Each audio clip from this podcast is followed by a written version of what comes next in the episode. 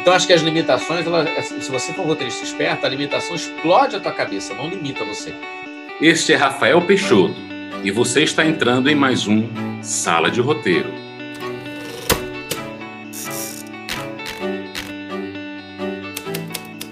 que foi isso? Já avisei que vai dar merda isso. Ah, não. Run, Forrest, run! To infinity and beyond! Entrega, Corisco! Meu nome agora é Zé Pequeno, porra. I am your father. Entendi. You talking to me? You talking to me? This is Sparta! Então filé mignon é na bunda, né? Ai, ai, ai. Hasta la vista, baby.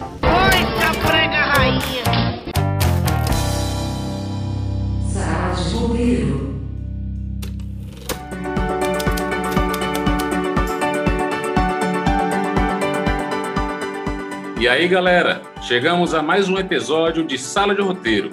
E olha, nunca pensei que a gente fosse sair do primeiro episódio. Pronto, falei. Minha nossa, imagine se não acreditasse na gente. Eu já perdi foi as contas qual o episódio que a gente tá. Olha, antes de polemizar, vamos dar bom dia, boa tarde, boa noite, boa madrugada, que é a melhor hora dos roteiristas para quem nos ouvem. E aí, queridas estranhas, queridos estranhos, como estão todos vocês? Eu estou aqui em boa companhia. Quer dizer, boa, boa, boa, não sei, mas eu tô na companhia aqui da Eu Laís Antunes. eu tô na melhor. Olha, tu vai. Não vou mais fazer esse podcast, não, também. Tchau. Vamos gravar só vocês dois agora. Ah, fala aí, queridinha da mamãe. A queridinha da mamãe, meu amor. Todos querem copiar. E ele, Diego Moreno. Oiê, eu também, querido entre 9 a cada 10 famílias. Troféu Boa Influência. Ah, tá bom. Neste podcast só tem santo, viu? Santinho do Paoco. E santa, né? Vamos mudar o nome pra Sala da Oração aqui. Pode mudar, meu filho. Isso não é na minha religião mesmo. A mesma Laís. É, nesse clima de sagrado e profano que começamos mais uma Sala de Roteiro. Eu sou Ives Albuquerque e você agora acompanha mais um episódio desse podcast feito com fé.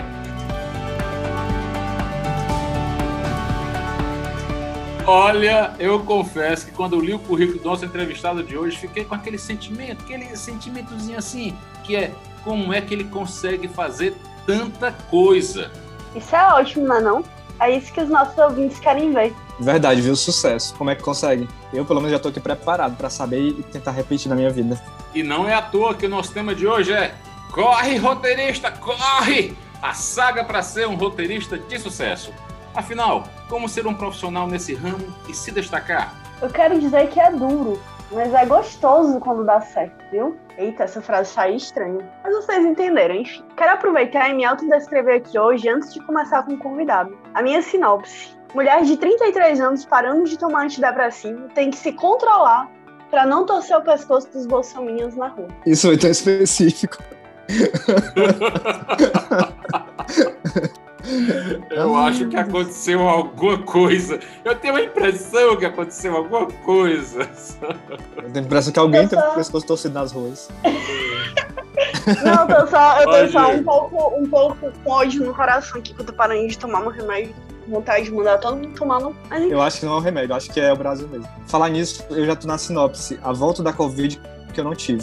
Caralho, ainda bem que tudo todo é dia, né? negativo, né? cara? Essa sinopse aí tá em todo mundo, cara. Todo dia a gente acorda se achando positivo de Covid. Porque no bolso, falar bolso dá até uma coceira desse nome, todo mundo tá negativado. Mas eu não vou copiar você. A minha sinopse de hoje é. Que eu vou até melhorar aqui a voz. Ele está isolado, preso em um lockdown, mas sua mente nunca será fechada, pois ele é sempre cabeça aberta.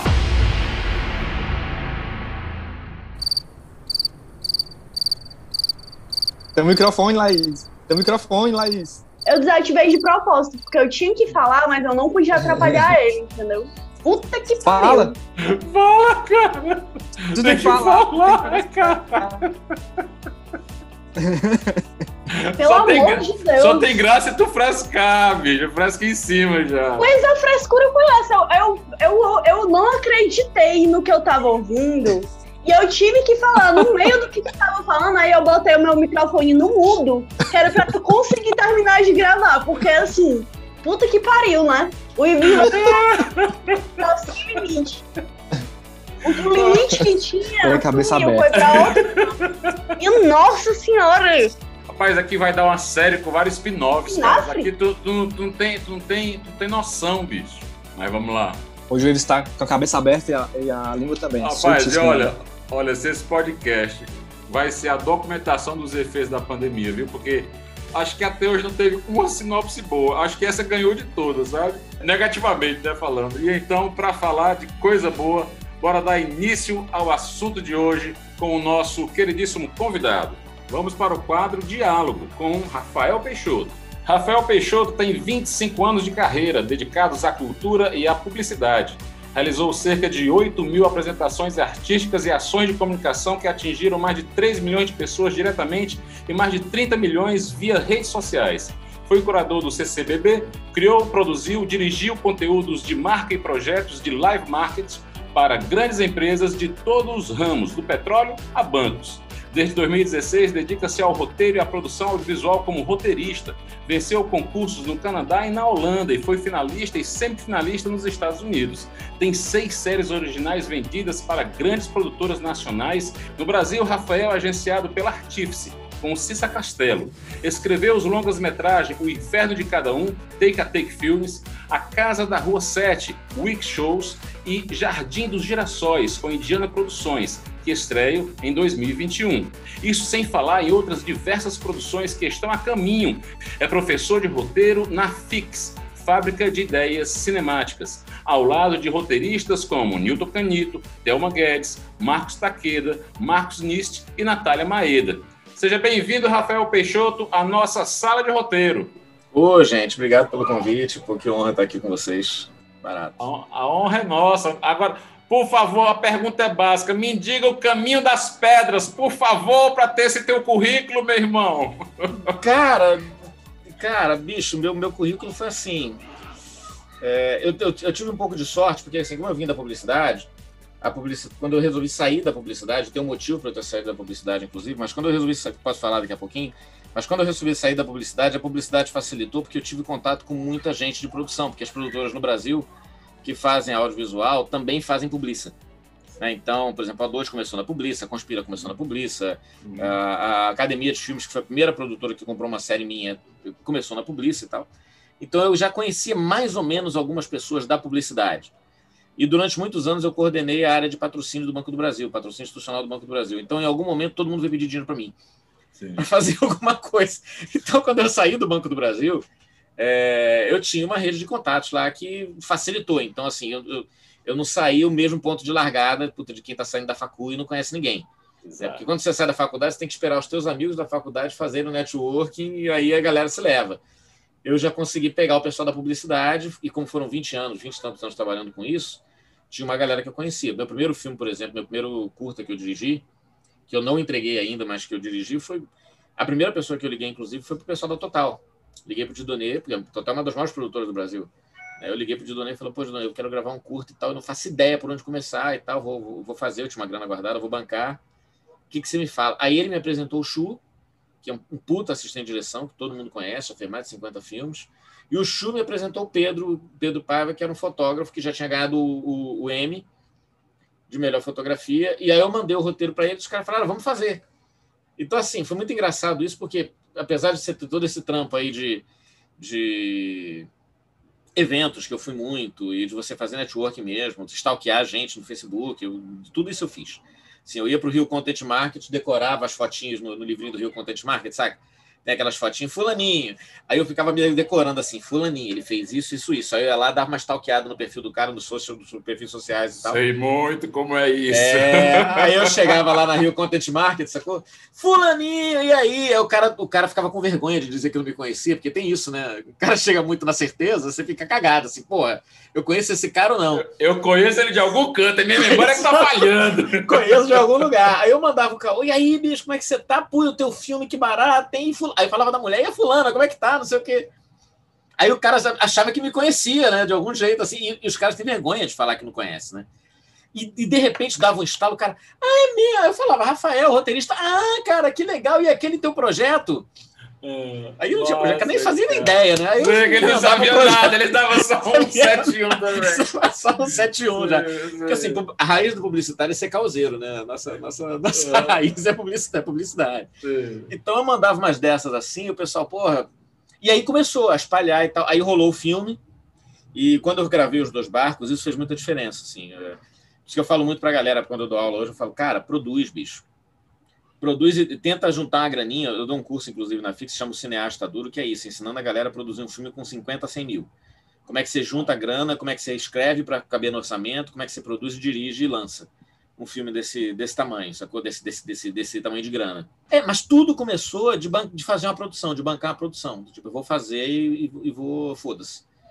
Então, nesse momento ali, quando você está movido nas artes, você acho que a primeira coisa para uma pessoa que quer viver de cinema é você tem que estar tá metido com as pessoas que fazem.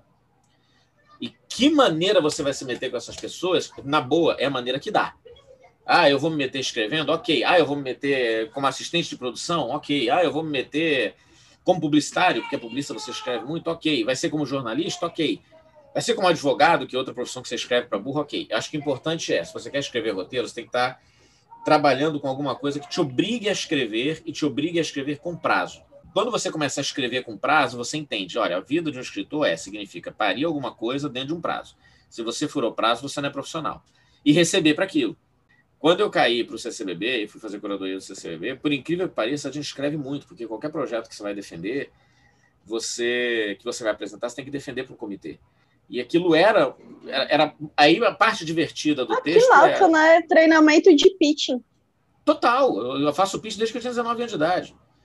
Então, aí, isso é, isso é muito legal, porque você aprende, entendeu? E, é, e por isso que eu falo, existem várias opções de mercado para você chegar. E eu acho importante até, inclusive, não estou dizendo que não é importante você começar roteiro cedo, não. Acho que é, porque hoje em dia tem um espaço muito grande para jovens roteiristas. Mas eu acho que quando você tem uma experiência mais ampla também, Fica mais fácil, por exemplo, você começa a entender como é que funciona a dinâmica do mercado. Eu, quando, quando eu fui curador do CCBB, cara, a programação de abertura da gente teve o Rei da Vela, puta peça.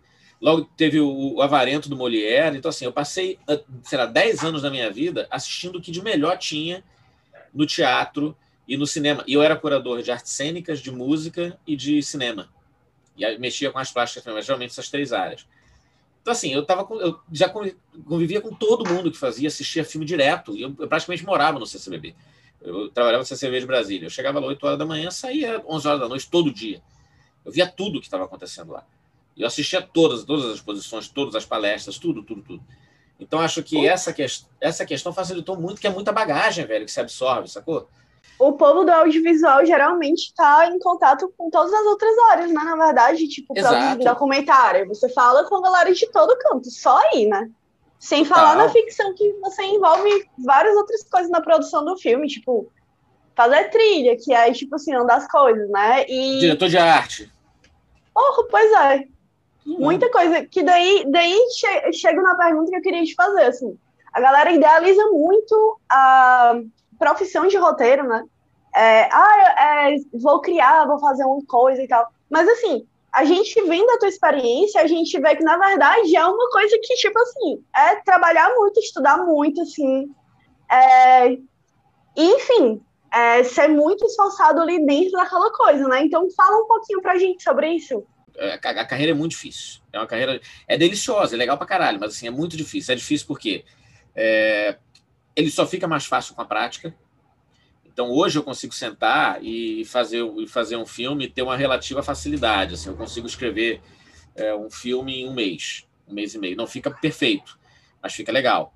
Assim, passável, pelo menos. Você me dá mais um mês para polir, em dois meses ele fica bom, fica um, um bom roteiro. Fica um roteiro tecnicamente bem entregue, com uma história sólida e tal. Só que aí tem o primeiro problema é esse, assim, a galera não tem paciência. Assim, eu vejo, eu vejo um pessoal, quando eu dou aula na, na, na Fix, uma, uma galera mais jovem, que eles têm muito pouca paciência de, de burilar o texto e tal. E uma coisa que eu costumo, o primeiro conselho que eu dou é: você escreve o primeiro, parte para outro. Não fica a vida inteira no primeiro, porque aquele primeiro vai ser ruim e você só vai entender que ele é ruim dali no teu quinto. Quando você chegar no teu quinto roteiro, você vai conseguir entender o que está ruim naquele primeiro, que você não vai saber. Você não vai saber.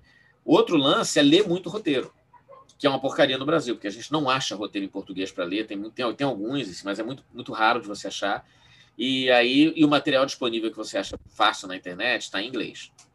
Então, nesse sentido, procurar um curso legal é um corta-caminho. Mas eu acho que não é o principal caminho. Acho que o principal caminho é a prática mesmo. Eu passei um ano, um ano e meio me capacitando mesmo. Eu já estudava roteiro há muito tempo. Mas eu passei um ano e meio, eu fiz UF, né? Então, na produção cultural da UF, eu puxei várias matérias de cinema e tal. Então, já estudava roteiro há muito tempo. As faculdades de cinema não têm muita ênfase em roteiro. É uma tristeza isso. Você tem que procurar como eletiva, não tem ênfase nenhuma. É, e, mas, eu, mas eu fui estruturando, lendo pra caralho, lendo muitos livros e tal, muita coisa, muita coisa, muita coisa. Eu não fazia mais nada. Rolou um hiperfoco total aí. E eu só estudava. E só escrevia, escrevia, escrevia, escrevia, escrevia.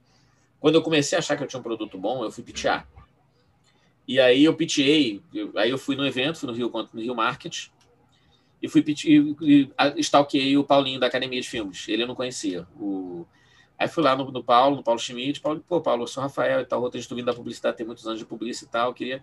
Ele marcou uma reunião comigo. Não, me deu o cartãozinho. Aqui uma reunião para. Então, liga aqui para Maria Clara e para mim e a gente marca uma reunião. Cara, eu, eu saí do, do meu papo com ele, abri o computador e mandei um e-mail. E eles foram super rápidos, me responderam. A gente fez uma reunião quatro dias depois. é, duas semanas depois, estava com o contrato assinado. Eles pegaram uma série minha para a opção de uma série minha ficaram com ela. Então, acho que você perguntou como é que chega. Eu acho que assim, é muito estudo, muita relação, sabendo que vai demorar dois, três anos para começar a entrar grana. Demorou para entrar grana. Você tem que ter uma grana guardada ou uma outra atividade que pague suas contas. E assim, muita humildade, porque, puta, ok, eu, eu tinha muitos anos de produção, eu tinha muitos anos de, de publiça, mas eu não era nada. Ainda não sou nada no cinema, sacou? Não, não era, eu era menos, era menos do que qualquer pessoa que, que, que, eu encontrava. E eu sabia que qualquer pessoa que eu encontrasse podia me ensinar alguma coisa. Então, você, assim, estuda muito, saiba que você vai demorar a ganhar dinheiro dois, três anos, e seja muito legal, porque volta. Se você é um babaca, as pessoas vão ser babaca com você. Se você é legal, as pessoas vão ser legais com você. Se você é interesseiro, as pessoas vão ser interesseiras com você, porque esse é o lance também. Não é você fazer para os outros porque você está esperando que alguém faça para você. Você fazer para os outros que você acha legal mesmo. Então, eu, eu acredito muito nisso. E por que isso aconteceu comigo? Né, quando, quando eu fui gravar meu filme, eu não tinha tanta grana para fazer um filme. Porra, eu liguei para o Didonê e falei, pô, Didonê, eu sei que você na Total você tem um depósito absurdo de material para arte de filme. Você, você deixa eu parar um caminhão, um carrinho aí, um carreto aí e levar eu fazer o dressing do meu cenário? Ele falou, cara, para aqui, pega, o que você quiser. Porra, olha que legal isso, sacou? O cara te abriu, sabe, o depósito deles, eu parei com um caminhãozinho lá, cara, tirei mesa, assim, eu montei o meu filme com as coisas que estavam no depósito da Total. Aí quando eu fui na figurinista também, a minha assistente de direção apresentou a figurinista, falou, cara, eu não tenho grana para fazer figurino. Não, não, eu conversei com o pessoal lá de não sei onde, funciona porra de lógica, eu nem sabia, cara, eu só uso roupa da Ering, sacou? Apresentou fulano, Beltrano, não sei o quê. Cara, eu, quando eu vi, eu tava com figurino maneiro no filme. Então, se as pessoas fizerem isso comigo, acho que a minha obrigação é fazer isso por elas também. Então, eu acredito muito nisso, assim. Então, sabe, junta a galera, porra, sabe? Quer fazer uma parada, faz. Chama o pessoal, fala, tenho um roteiro legal. E isso, isso é muito louco, assim. Eu fiz um filme agora com a D, e as duas atrizes do filme vieram conversar comigo querendo fazer projeto. Que a gente fizesse alguma coisa junto. Então, porque é assim, cara, sabe? O, o network, o pessoal fala muito de network, eu acho que network é uma merda de palavra. Porque assim, parece que você fez uma opção de cálculo estratégico, do tipo, ah, eu vou falar com fulano, que fulano vai me apresentar cicano, eu tenho três graus de separação com esse no LinkedIn, então eu vou conhecer. Não é assim, velho, sabe? Porque isso é falso, as pessoas sabem que isso é falso. O networking é tipo assim, puta, você me ligou, a gente não se conhecia. Né? Aí, porra, aí a Laís me ligou, perguntou uma parada, a gente engatou um papo, eu tô aqui. E a gente ficou lá, pô, meia hora conversando. Eu muito lá. cara de pau mente, né? É, Cheguei essa- pra fazer altas perguntas, tipo, oi, tudo bom? Posso conversar contigo pra tirar umas dúvidas? Nem. É, mas a Nem parada é essa, cara. Assim, e a gente sentou lá e, porra, aí bateu papo e tal. E várias das minhas relações foram assim. Então, uma coisa que é fora do roteirista também, o roteirista está muito trancado em casa, né? Assim, a gente está lá escrevendo. Pandemia tá todo mundo trancado em casa, mas a vida do roteirista normalmente é: você tem o cuzão ali, pá na cadeira, pum, ralei no teclado lá, eu tô cansado. E, e não dá, sabe? Eu- você tem que ir pra rua, assim. Quando, quando eu tô cansado de ficar no teclado, eu vou pro banco. Sabe? Pra ficar na fila do banco. Pelo amor de Deus. Juro, cara. Eu vou fazer compras, sacou? Eu vou, eu vou encontrar gente, que eu posso encontrar gente na, na boa, assim, ah, vou pro Não, a mercado. eu vou- fila do banco é demais. Cara, porque a fila do banco você pega a galera puta da vida, sacou? Que tá no banco esperando. Eu ia muito pra fila do banco em dia de saque de INSS, que tinha só a velharada. E eu ia lá pra bater papo com as velharadas, cara. Juro pra você. Aí eu ia bater papo com a velharada. Eu passava na praia, tava andando na praia assim, eu sou. Aí eu vi uma pessoa parada na praia assim que eu achava estranha, assim, meio esquisita. Eu falei, pessoa é esquisita, acho que eu puxar papo com ela. E eu sentava lá e batia papo, sacou? E assim, roubei vários personagens assim, velho. Vários, vários, vários. Eu anotava, a pessoa falava uma palavra esquisita, falava, ah, vou roubar isso aqui, pá. Eu tenho um bloquinho de nota, assim, sabe? A pessoa falou alguma coisa bizarra, eu anoto lá. Tipo, ah, um cara lá um dia falou que, em vez de falar tocou punheta, ele falou, botou cinco judeus contra um fariseu. Eu anotei isso, aí vou botar isso no filme, cara. E, e várias dessas expressões loucas, assim, eu peguei, assim, o pessoal falava umas coisas. Aí eu comecei, começava a anotar. E eu ia pra rua para ouvir as pessoas também. Então, acho que essa, essa coisa do o roteirista se conecta com o texto, mas ele não pode esquecer que o texto tem que se conectar com as pessoas. Então, a priori, ele tem que se conectar com as pessoas também. E isso é, é muito louco, porque o roteirista é muito sozinho, né? É, eu acho que essa característica que tu está falando, eu, eu, sempre, eu sempre converso aqui com eles, assim, de que eu acho que essa é uma das características, realmente, um, um dos perfis assim, mais importante do roteirista é ele não ter medo de se embrenhar nos cantos, cara, de Total. ouvir os cantos. Eu, eu, eu, eu já falei essa história várias vezes, mas assim, uma, uma das minhas manias, principalmente quando eu estava iniciando, era pegar, era pegar um ônibus que ia para aleatório e ele uma hora ele voltava para o mesmo ponto onde eu peguei. Então ele ia, descia, eu voltava, eu passava duas horas no ônibus e aí sempre me sentava nos cantinhos onde, onde tinha gente, onde tinha pessoas conversando. E aí ficava lá ouvindo a forma de falar, o gestual, sabe? Isso é muito legal. Rapaz, isso é porque a gente, às vezes, a gente pensa que a, a criação do roteirista está só nos manuais, está só na faculdade, mas essa coisa que você está falando, acho que você tem, você está dizendo duas coisas aí que para mim são importantíssimas e que eu falo muito assim, quer ser um roteirista, cara, cria bagagem, viva, vivencie as coisas. Exato. Entenda as pessoas, olha, sabe, observar, observar o mundo, observar a vida, e aí você vai construindo os seus Rapaz, personagens ó, de maneira mais, mais Nessa tranquila. história, nessa história de criar bagagem e viver para escrever, eu já me fudi muito, viu? Eu não queria dizer não. Mas toda vida eu ficava, faça ou não faça? Não, vou fazer, porque depois eu quero escrever sobre isso. Então, não, mas a bagagem, não, mas a bagagem, tudo, não, isso daí também, mas é outro, você está falando de outras questões, né? Porque a bagagem que eu estou falando, por exemplo, a vivência que ele teve, por exemplo, dentro, a oportunidade que ele teve dentro do CCBB, é um mais do que faculdade, muito mais do que qualquer faculdade pode, pode dar de, de bagagem, de amadurecimento de vários olhares, e isso é o que faz um roteirista um roteirista mais completo, porque ele faz essas vários links, várias coisas, né? E, e, pode criar histórias, histórias bacanas. Acho que isso é uma coisa importante, né?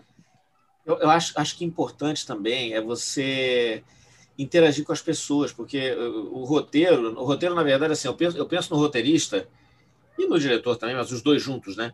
Como dois maestros de uma orquestra. O filme é uma orquestra que está tocando. E o que você faz é você, o que você toca é emoção.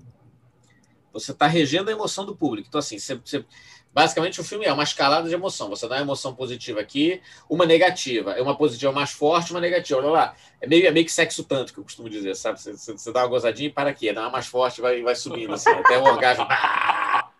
Assim, o orgasmo do, do chakra da, da coroa, sacou? Então, é, é, um pouco isso, assim, você vai regendo o cara. Não, eu vou fazer ele aqui, aqui eu vou dar uma emoção aqui. E assim, como é que você sabe que emoção você vai passar para pessoa se você não conversa com as pessoas? Né? Então, assim, o, o fato de eu ter. De eu ter de, de, de eu ter tido. Isso para mim é muito importante, de eu ter tido dois casamentos, de eu ter tido quatro filhos, sabe? De eu ter passado por vários empregos diferentes, de eu ter quebrado, sabe? De eu ter ganhado dinheiro, de eu ter perdido dinheiro, de eu ter sido dono de casa de show. Cara, minha, minha vida profissional é muito louca. Assim, eu, já, eu, eu já fui dono de casa de show em Brasília, assim, pra, a gente fazia, sei lá, Robert Plant, sacou? E quebramos. Então, assim, a gente já, já fui das coisas, das coisas mais absurdas, assim, sabe? Eu já ganhei grana, já perdi grana, já ganhei grana, já perdi grana. Minha vida é sempre uma sanfona dessa parada, assim. E, e, acho que, assim, quanto mais vida você tem nesse sentido, e de você conhecer gente também, que eu acho que é legal pra caralho, sabe? De você conhecer gente, você bater papo, e você falar com as pessoas e, você começa a entender como é que a emoção toca. E porque você se emociona também. E assim, esse trabalho no roteiro, quando você vai trabalhar com, com, com nota, como eu estou fazendo agora, eu tenho feito muito longo e vem muita nota. É, é um pouco. Eu perdi um trabalho, eu fui demitido de um filme porque eu não soube ter a maturidade de encarar as notas. Entendeu? Então, é, mesmo tendo bagagem de publicidade, porque eu estava muito agarrado no meu texto. E, e o que eu entendi é, cara, ninguém quer fazer um filme merda. Você não quer fazer um filme merda, o teu diretor não quer fazer um filme merda, o teu produtor não quer fazer um filme merda, o distribuidor ou o canal não quer lançar um produto merda. Então, está todo mundo imbuído do mesmo propósito, todo mundo quer entregar o melhor possível, ninguém quer fazer um troço merda. Então, se você abre, abre, teu, abre teu, tua mente para o que está vindo de lá, né, você vai discutir com o cara, às vezes o cara manda 50 notas. Aí tem os macetinhos também, né? O cara mandou 50 notas. Se você não concorda com uma, você pode, você pode dar um migué e não, não falar.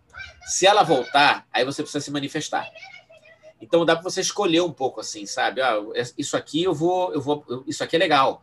E você tem essa humildade também. Putz, isso aqui é muito legal mesmo. Ah, isso aqui não faz sentido. Ou, ou, e o que não faz sentido você discutido. Tipo, olha, eu tenho seis notas que eu, eu recebi, sei lá, 15 notas. Que vem muito, muito, muito, muito. Eu recebi 15 notas num, num roteiro meu de longa. Eu geralmente recebia 50, 40, desse nível, assim.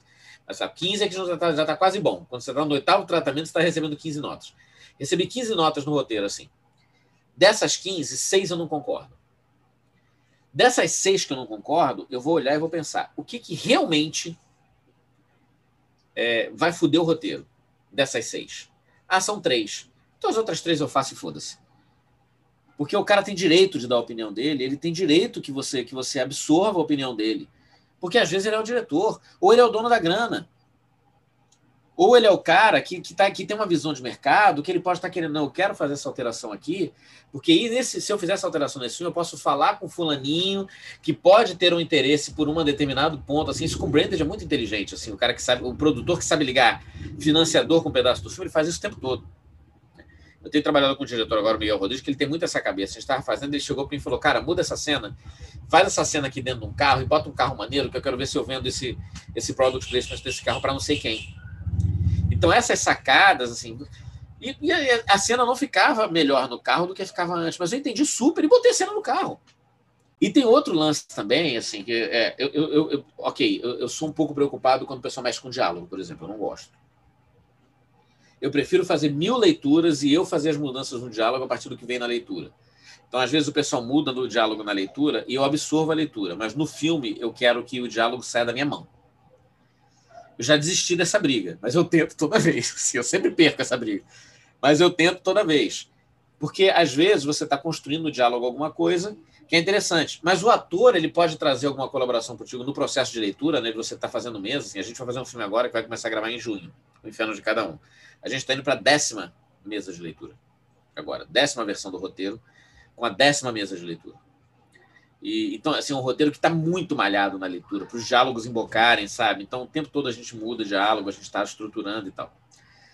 E o ator, às vezes, ele traz uma visão sobre aquele diálogo que você não pensou, e às vezes é melhor do que a que você pensou. Porque, assim, acho que cada um é, tem, tem determinadas concentrações de conhecimento dentro de um set. Então, assim, o ator, ele é uma, uma, um, um profissional movido por motivação. O ator, o ator é o que mais entende motivação de personagem. Às vezes ele entende o teu personagem melhor que você que criou. Porque para ele entender o teu personagem, ele absorve, ele esquece que você criou, o personagem vira dele. Né? Você passa o teu personagem para ele, ele adota o teu personagem para ele. Então, às vezes, ele, ele tem insights do teu personagem que você não teve. E porque o ator, a, a, a matéria-prima do ator é a motivação da personagem. É a cabeça da personagem. Então ele entende mais. Então você ouvir esse cara é importante. O diretor, ele entende a entrega estética daquilo ali e a emoção que aquilo ali vai fazer pela mistura de meios. É a palavra, é o texto, é o trabalho do ator também, que ele vai reger, mas também a fotografia, também é o som, também é tudo. E o produtor tem outro lado. O produtor tem um lado de que o produtor é o cara que mais conhece o público. E uma coisa importante que ninguém sabe: produtor lê muito mais roteiro do que qualquer roteirista. Porque a gente passa uma parte do nosso tempo escrevendo. Ele passa uma parte do tempo dele lendo. Então ele leu o teu roteiro, mas ele já leu roteiros 20 vezes melhor que os teus e 100 vezes piores do que os teus. E ele tem muita bagagem. Então quando, quando um produtor chega para você e fala, olha, isso aqui não vai passar, ou então isso aqui eu não vou conseguir uma criança para fazer essa cena, porque o, o, o, juizado não vai deixar. Ou então, olha, isso aqui quando bater no focus group vai dar ruim, essa cena vai incomodar, não vamos fazer essa cena desse jeito. Ouve o cara, porque assim, quantas vezes você participou do focus group como roteirista? Eu participei de dois. Como publicitário, eu participei de mais, mas assim, como roteirista, participei de dois. Agora, quantos focus group o produtor participou? Você pega um, um, cara, um cara, um cara tipo Marquinhos Altberg, na Indiana, já trabalhei com ele, que é um baita produtor, cara, Marquinhos deve, deve ter feito, sei lá, 50 focus groups, sacou? Então, assim, quando ele vira para mim e fala isso, isso, isso, o público não vai engolir, provavelmente ele está falando aquilo com muito mais propriedade do que eu. A matéria-prima do, do, do, filme, do, da arte, é você entender como ela vai se comunicar com o teu público. E ela se conecta com o teu público porque ela está entendendo o estado das coisas. Assim, ok, o filme demora dois anos, então o nosso papel é ser visionário. O que, que vai acontecer com o Brasil daqui a dois anos, quando meu filme for lançado? A galera, meu filme é para que público? É para a galera de 17? A galera de 17 hoje está com, tá com 14. O que, que a galera de 14 está vendo? Por que, que elas estão vendo isso? Como é que elas estão pensando? Para onde isso está indo? Então, esse é um trabalho que a gente, como roteirista, que é um trabalho que eu prezo muito, que a gente, como roteirista, tem que absorver. Né? Eu, eu, eu cursei antropologia no UNB e não me formei. Foi uma faculdade que eu tenho muita pena de não ter me formado, que foi a faculdade que eu mais amei fazer. Porque ela me forçava a fazer esse tipo de, de análise o tempo inteiro. Né? E isso é importante para caramba, para você pegar o teu roteiro e você entender, porque a gente escreve para o futuro. Isso é muito louco do audiovisual, né? Você não escreve para hoje. Você escreve para daqui a dois anos. Teu filme vai demorar dois anos para ser feito. Se for um filme de alto orçamento, eu estou escrevendo um filme agora para ele ser Barreto. Cara, é um filme que vai demorar. Eu tenho certeza que vai demorar cinco, seis anos para sair. Então, assim, eu estou escrevendo um filme para saber o que vai acontecer daqui a cinco anos. É, é louco isso, hum. entendeu? É foda. Você, você absorver, você, você dar esse chutão assim. Aí, Rafa, aproveitando essa tua fala, eu queria saber de ti, né? Tu já participou de sala de roteiro, né? E, Participei de variedades. Assim, se não. Pronto. Aí a gente queria saber qual é a tua experiência, assim, o que você tem para contar para o pessoal que está ouvindo, que quer ser roteirista, né? Como é participar desse processo, né? De, como você falou, né? De ter pessoas ali que são profissionais também da área, que vão discutir o seu roteiro e ter essa, essa maturidade, né? De entender que é seu roteiro, entre aspas, né? É o projeto, né? Parte do projeto que vai ser discutido. Você quer falar um pouquinho sobre isso? A sala de roteiro é um trabalho uhum. coletivo, né? É, eu, tra eu, trabalhei com variedades. Então, a gente, a gente faz uma reunião por semana e o pessoal, o, o, a gente tinha um editor na sala, que era o principal, o roteirista-chefe, e ele distribuía as tarefas e a gente ia escrever. Né? Então, a gente distribuía os trabalhos e a gente ia escrever, fazia a redação do material. E a primeira troca que a gente fazia era entre nós. Então, antes de subir para ele, os escritores trocavam entre si. Isso era muito legal, porque cada um criticava. E aí toda semana rodiziava, né? Quem criticava de um, na outra semana criticava de outro. E nunca você criticava do que ia criticar você. Como a gente tinha mais, a gente fazia um joguinho, um xadrezinho, sabe? Então, é, eu vou ler o teu e criticar o teu, mas o você não vai ler o meu. Quem vai ler o meu vai ser fulano e você vai ler o do fulano. A gente fazia um triângulozinho, assim, tipo, tipo amigo oculto, sacou? Você bate o teu aqui, tu bate o meu ali e tal. E na semana seguinte invertia. Então a gente sempre estava lendo o roteiro de outras pessoas. E aí isso era bacana porque a, a gente conferia o trabalho de um do outro e a gente sabia o que um e outro estava fazendo. E estava todo mundo na mesma página. E depois daquilo ali ia para o editor, o editor dava o tapa e voltava para você. O editor não fazia alteração. Isso era uma coisa muito legal dele. Ele voltava para você. Aí você, ele voltava com as considerações, era muito, tinha, tinha, tinha, e assim, com todo, todos as, os controles e tal, tudo, tudo pela internet, a gente, ele voltava com as alterações, a gente já lá tudo fazia e devolvia, e aí passava para um revisor. Então, assim, tinha etapas, o prazo era curtíssimo e tal. Das salas de roteiro de ficção que eu conheço, geralmente, e eu trabalhei com. Eu, eu, eu, eu, fiz uma experiência prática disso, apesar de não fosse a Vera com o Agnaldo. Geralmente é assim: o showrunner, ou o diretor da sala, ou o autor da novela, faz a escaleta com a galera mas geralmente ele faz, eh, dependendo do autor, ele gosta de fazer sozinho, mas geralmente ele faz a escaleta discutindo. Então, você geralmente senta e fala assim: olha, a gente tem isso aqui para cumprir. Eu estou trabalhando numa sala de roteiro agora, inclusive numa série que, que vai valer, a gente espera conseguir fazer. E o processo tem sido muito interessante. Assim, a gente traz a história, a gente discute a história, discute os principais beats. Eventualmente, um pitia uma história. Tá sério? Ó, o que, que você acha de acontecer isso no episódio tal? Geralmente, o cara que pitia aquele episódio vai, vai ser o cara que vai ganhar a missão de escrever aquele episódio. Porque ele piteou a história a principal linha de argumentação daquele episódio. Então ele vai ser o cara que vai ganhar aquele episódio para escrever. A gente fecha a escaleta juntos na sala. O editor é a palavra final, porque na verdade a sala de roteiro não é uma democracia. Se não é voto, ah, vamos votar para ver qual. Não é isso, velho. Quem decide. O que, o, o que tá na reta é o do showrunner, não é o teu.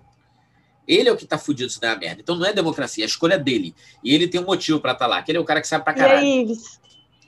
Entendeu? Ele, ele é o cara que sabe pra caralho. Eu enchi o saco desse homem demais nessa sala aí. É porque a gente escreveu, escreveu uma série, né? Que a pandemia. É, o meu que tava na reta. É isso aí, meu irmão. Eu encheu muito o saco do Ives. Encheu muito o saco do Ives, meu Deus do céu. Enfim. É o que, é o que o showrunner que tá na reta, velho. Assim, e às vezes ele não vai ter tempo de ficar na sala, né? Então, é, geralmente, nas que, eu, nas que eu tive contato, assim, o showrunner tinha um segundo. O segundo era o cara que ficava na sala o tempo inteiro, porque o showrunner às vezes tem que ir para sete, às vezes ele tem que ir para reunião com o canal e tal. Mas a resposta é dele. Mas quando ele tem um segundo, o segundo facilita. Quando ele tem um editor, que o pessoal chama que é o, que é o editor de roteiro, esse cara facilita, porque ele acaba gerenciando o dia a dia da sala, né? Então ele acaba sendo o primeiro filtro, né?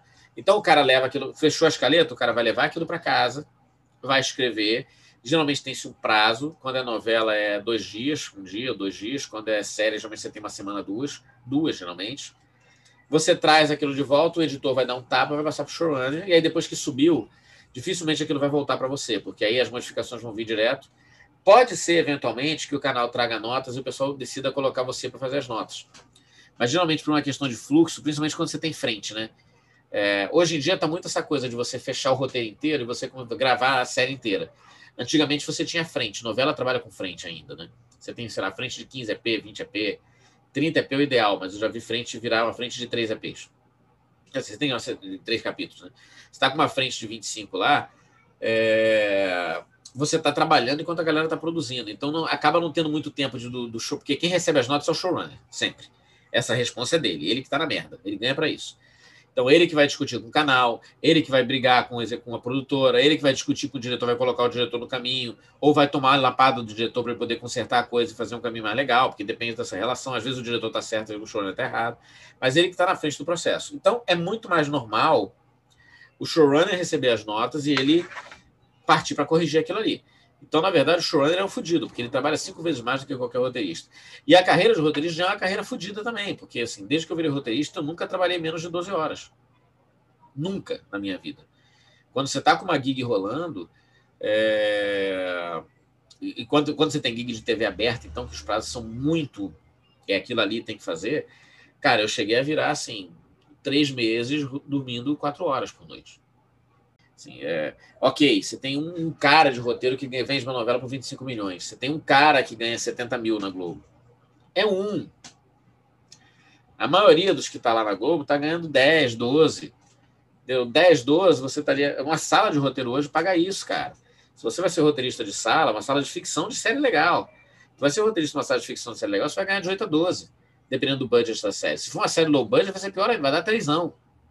3,5 quatrão, assim, entendeu? Eu não vou dar o nome do canal que fica deselegante, mas assim, puta, série, série de, de, de, canal pobre, que tem vários, assim, tu vai ganhar quatro conto por mês, 13,500 por mês.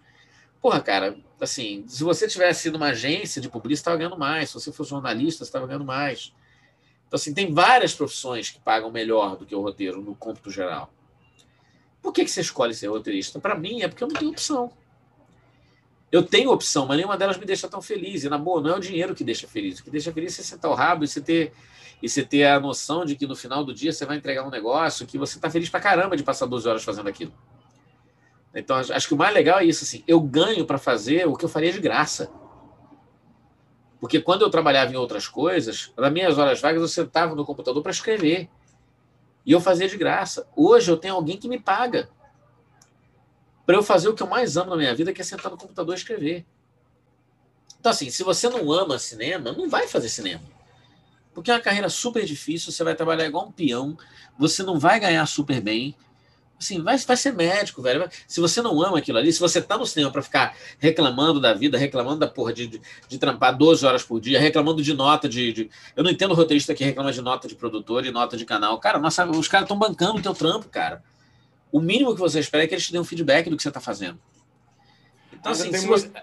ainda tem muita visão, tem muito, principalmente, ah, eu acho que talvez, não sei se é isso de roteirista iniciante, novo, que acha que ele está fazendo uma coisa que é meio imaculada, que é dele e tal, não entende É muito que tem essa relação. Isso, para quem trabalha em publicidade, ajuda muito essa visão, porque publicidade você faz, volta, faz, volta, faz, volta, faz refação, tal, tal, tal. E, e, e sempre, geralmente, quando volta e faz, o cliente tem razão, fica melhor. Sabe? Exato, fica É- melhor. essa- essa- fica melhor, porque é o cara que sabe o, o, o, qual é a dele, cara. Tem uma coisa que eu vi no teu blog, e aí é só uma provocação que eu vou fazer, sabe? Claro. É, até, até separei aqui o texto, deixa eu ver aqui. É, é feito é feito para roteiristas que vivem de vender sua obra para autores. Logo, estar perto de quem produz é essencial, e quem produz em massa está no Rio e em São Paulo. Os canais estão em São Paulo. Hum, Por mais que a internet aproxime as pessoas, network de verdade, ainda se faz olhando olho no olho, tomando cerveja. Aí, aí a questão, a minha provocação é: você acha que isso ainda é válido? A pandemia, será que não mudou um pouco essa lógica, essa estrutura? Então, assim, quem quem quem está fora desse eixo, Rio-São Paulo, será que vai ter que realmente migrar para aí, como se fosse um retirante da arte, da cultura, sabe? Ou Eu você acho- acha que acho- dá acho para fazer a sua, sua carreira no local onde ele está? Eu acho que a pandemia mudou. Esse texto, esse texto foi a pré-pandemia. Eu acho o seguinte, vamos lá. É, eu acho que mudou, mas não mudou tanto. Vamos- deixa eu tentar explicar. Eu acho que para o escritor mudou. O que eu acho que acontece é o seguinte, aí eu, eu- eu vou falar uma coisa que algumas pessoas pode ser um pouco controverso, mas assim, é fato. A gente está vivendo um momento de esvaziamento total das políticas públicas. Então, qualquer política de descentralização de recurso, como a gente tinha antigamente, a questão de você descentralizar os recursos e você privilegiar, fazer cinema que criou outros polos, né? Assim, você tem um polo grande de cinema em Salvador, você tem um polo de cinema em Recife, você tem um polo de cinema em Brasília, você tem um polo de cinema em Porto Alegre, você tem alguns lugares que conseguiu. é, e aí você tem polos mesmo de produção como Cataguases, enfim, como Nova Friburgo, como Petrópolis, você tem alguns polos aí. As políticas de descentralização do recurso, quando eram centralizadas no Ministério da, da, da Cultura, via Secretaria do Audiovisual, Ancine e tal, ela, ela era articulada de uma maneira um pouco mais é, equânime. Então, você fazia sistemas de contrapesos para você poder jogar e você ter produção fora. Tá? É, isso acabou. Então, o que a gente sobrevive hoje com as políticas locais, assim, a USP Cine fazendo alguma coisa é, em São Paulo, a Rio Cine fazendo alguma coisa no Rio, a Niterói fazendo aqui em Niterói, Nova Friburgo fazendo Nova Friburgo, Cataguás fazendo Cataguás. Então, você está sobrevivendo com as políticas locais. Então, esse é um primeiro ponto. Você estar morando numa cidade que não tem política local hoje significa você não ter acesso aos meios de produção. Para o roteirista, isso é menos grave. Para o pessoal técnico, é muito grave. Então, assim, você acho que, nesse sentido, para quem é roteirista, a, a pandemia serviu para mudar. Eu tive que me mudar de Brasília para o Rio de Janeiro, porque Brasília não funcionava. O pessoal estava todo no Rio. E o mais louco é, eu vim para o Rio, na verdade, pra, eu vim para o Rio porque eu não podia morar em São Paulo, por conta de família e tal. Minha ex-mulher veio para o Rio, eu tinha filhos, a gente estava dividindo guarda, então eu não ia, minha, minha circunstância familiar não me permitiu morar em outra cidade. Mas eu comecei a fazer negócios em São Paulo. E nesta época, quando eu comecei a fazer, quando eu escrevi esse texto no blog, realmente o olho no olho era tudo. Você tinha que estar nos eventos e tal. A pandemia, eu achava, eu não achava isso bom, não, eu achava isso uma merda. Tá? Então, deixa eu separar as duas coisas. Né? Produção acaba centralizando em todos os lugares do mundo. Os Estados Unidos é o maior produtor, um dos maiores produtores audiovisuais que tem. Estados Unidos, Índia e Hong Kong. São os três maiores aí. A Austrália está fazendo, mas os Estados Unidos, Índia, Hong Kong, Londres. Então, nos Estados Unidos, você tem Los Angeles, Nova York em segundo lugar, depois de uma série de políticas afirmativas, Atlanta, e agora começando em Miami e alguma coisa no Novo México. Porque o, as cidades e os estados se mobilizaram para fazer aquilo ali. Mas houve uma concentração em Los Angeles. Por quê? Porque Los Angeles era um lugar que chovia pouco, então você podia fazer externa e você não passava perrengue com chuva, que chuva é uma merda. E, e cinema é um negócio caro, difícil de você aprender a fazer e difícil de você qualificar as pessoas. Então, as pessoas que eram técnicas acabam naturalmente se concentrando no lugar, né? porque é o lugar que vai ter mais trabalho. No Rio de Janeiro, isso aconteceu no Rio de Janeiro porque o Rio de Janeiro tinha Globo, os criadores estavam todos na Globo, e a publicidade acontecia muito no Rio. Quando a publicidade começou a migrar para São Paulo, São Paulo começou a ganhar essa relevância também, porque o pessoal que fazia publicidade também fazia audiovisual. Então, é a mesma questão. O, o o ecossistema de produção está no Rio de Janeiro e São Paulo, porque o grosso dos técnicos está aqui, e a galera que é técnico audiovisual não faz só cinema e TV. Faz muita publicidade também. E a publicidade está em São Paulo. E aí, por, por você ter massa crítica, é, você falou muito, você falou uma palavra boa, você falou assim, do retirante da profissão.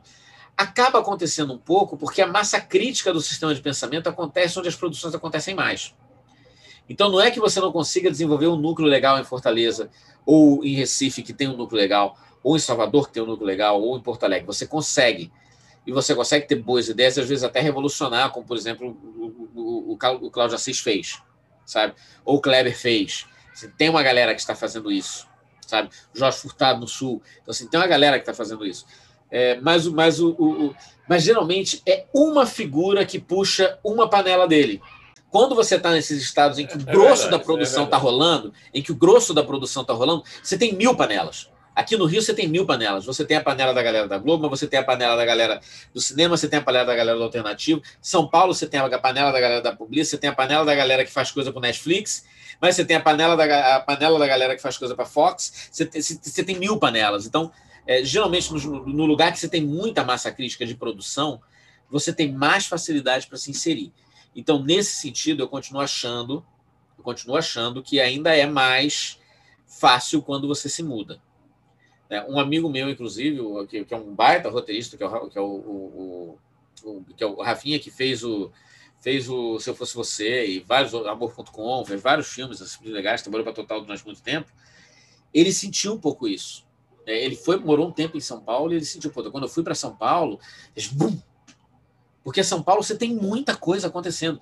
E TV está migrando para São Paulo. Eu acho que está havendo um processo aí de que o Rio de Janeiro está ficando mais com longas e São Paulo está ficando mais com séries. Né? Então, porque as- os players se instauraram em São Paulo, com exceção da HBO e da Globo, né?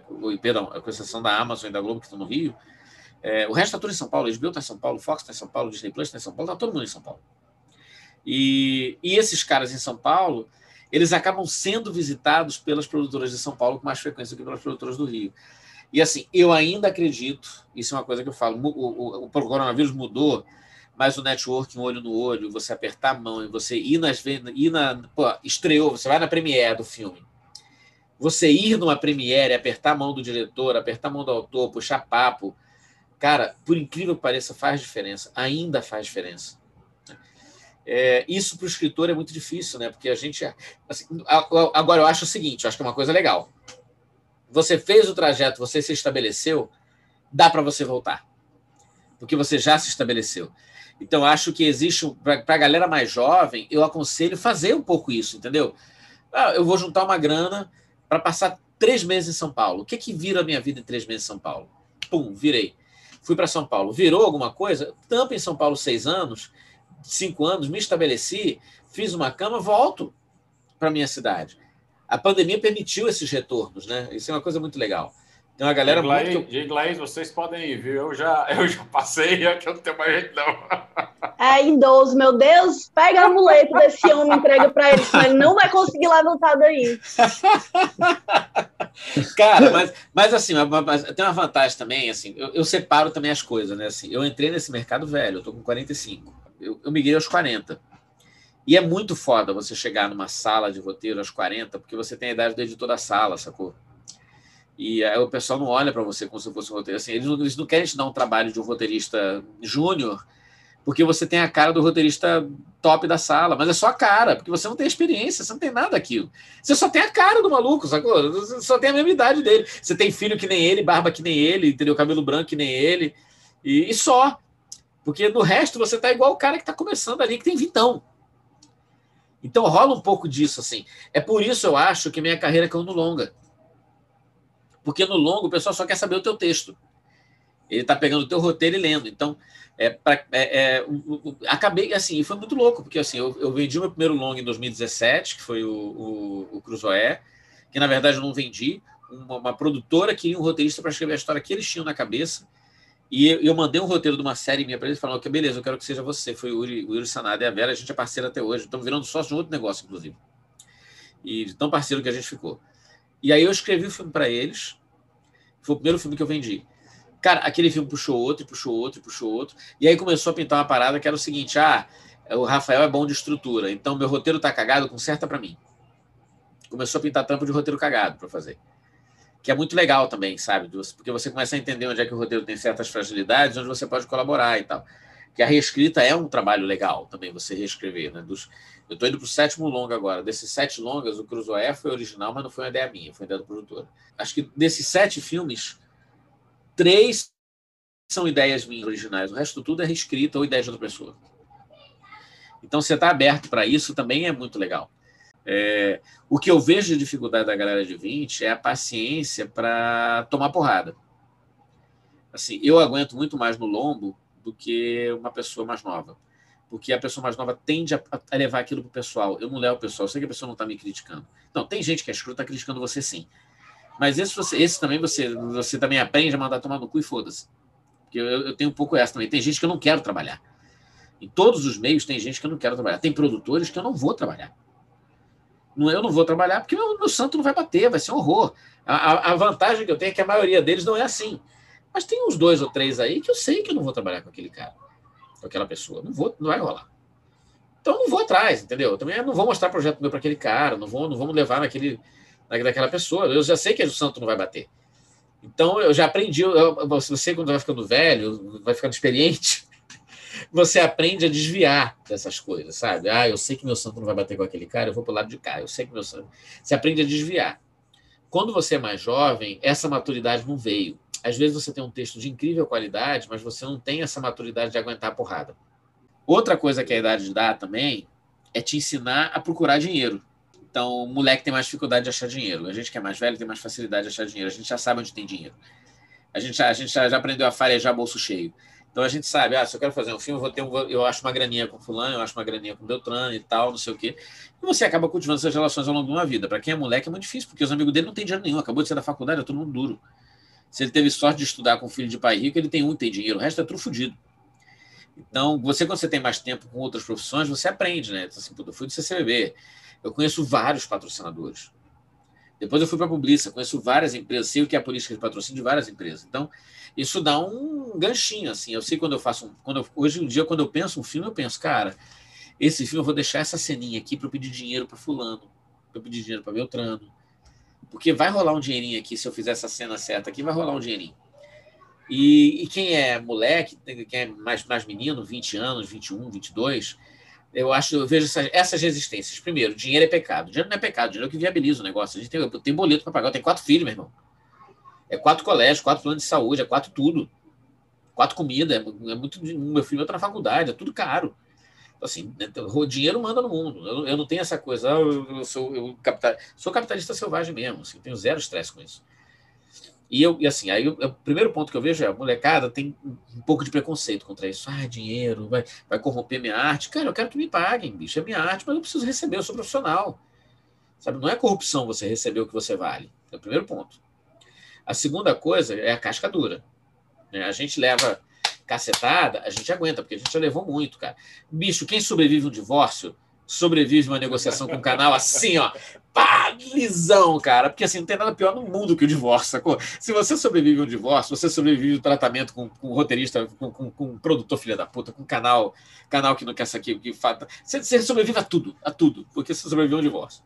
Então te ensina a levar as coisas mais na, mais na base. A galera, a, pessoa mais nova sente mais dificuldade, eles pessoalizam muito isso. Então, quando eu dou aula na Fix, para galera, a galera mais velha, a galera, a galera mais velha fala: vocês estão vocês estão tudo puta velha, vocês se viram aí. Mas para a galera mais jovem, eu converso muito. Falei, cara, segura a onda, bicho, aguenta. Porque é assim que o meio é. Assim, você vai receber nota e ninguém quer entregar um trabalho de merda. É, já aconteceu uma vez, olha que coisa louca. Eu, eu, eu, peguei um roteiro de uma pessoa e eu falei, vou ajudar você a vender esse roteiro. Era um roteiro de uma pessoa que tinha feito o Doctor comigo, um roteiro incrível.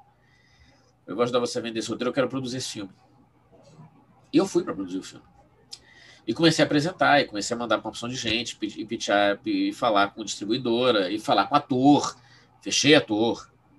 Então comecei a fechar elenco, sabe? E aí quando eu vinha no, aí eu comecei a dar notas no roteiro, porque eu sabia que onde é que o roteiro estava com fragilidade, sabia onde é que podia, podia agregar coisas para facilitar financiamento. A pessoa começou a ficar super refratária, não queria fazer modificação nenhuma. Cara, eu cancelei o contrato.